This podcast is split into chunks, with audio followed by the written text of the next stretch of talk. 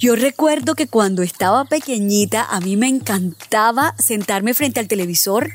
Era un televisor grande de estos cabezones que tenía mi abuela de la época. Yo me sentaba en la sala allá en Cartagena y yo veía unos personajes colosales con un porte, una pinta. Estas mujeres enfrentaban peligros, eran admirables. ¿De quiénes les estoy hablando? De las heroínas.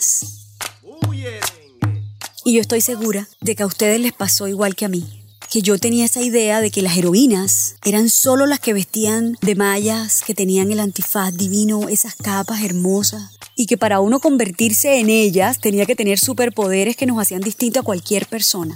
Pero claro, porque estábamos peladitos. Y cuando uno está niño, esa inocencia le hace creer eso. Y que teníamos que tener una superfuerza y que poder volar o ser indestructible a una bala era algo fantástico. Pero cuando ya uno va creciendo, cuando uno va viviendo la vida, comienza a darse cuenta de que esos personajes que admirábamos son pura ficción, eso no existe, eso es de mentira. Y que las heroínas reales, la propia heroína, habita entre nosotros. Cuando yo termine de echarles este cuento a ustedes, quiero que se tomen unos minutos para pensar en esas heroínas que han estado a su alrededor y que por ese afán de la vida uno se pierde de cosas asombrosas, por esa correndilla en la que uno anda en la vida. Y uno deja de reconocer el trabajo tan grato, tan maravilloso que ellas hacen transformando vidas, transformando a sus familias, a las comunidades. Nuestras heroínas, la de carne y hueso, la de verdad, verdad, esas no tienen piel indestructible. En cambio tienen marcas, cicatrices, tienen arrugas en su cuerpo que rinden cuentas de sus esfuerzos diarios.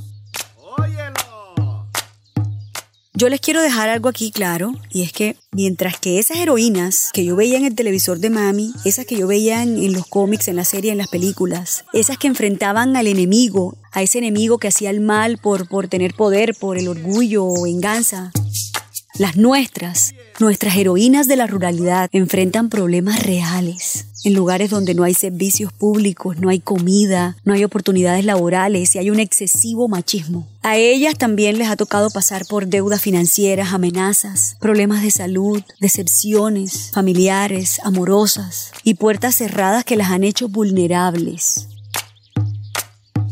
Pero ojo, no por eso ellas han dejado de resistir. Y es que ese es el valor que yo resalto en cada una de ellas, la resistencia esta palabra que se ha convertido en el pan diario de nuestros campesinos, de nuestras lideresas y líderes rurales. Resistir en Colombia. Soy Aida Bosa y a partir de hoy seré quien los conduzca a través de las historias de las heroínas rurales de nuestra región, en este nuevo podcast de Tierra Grata.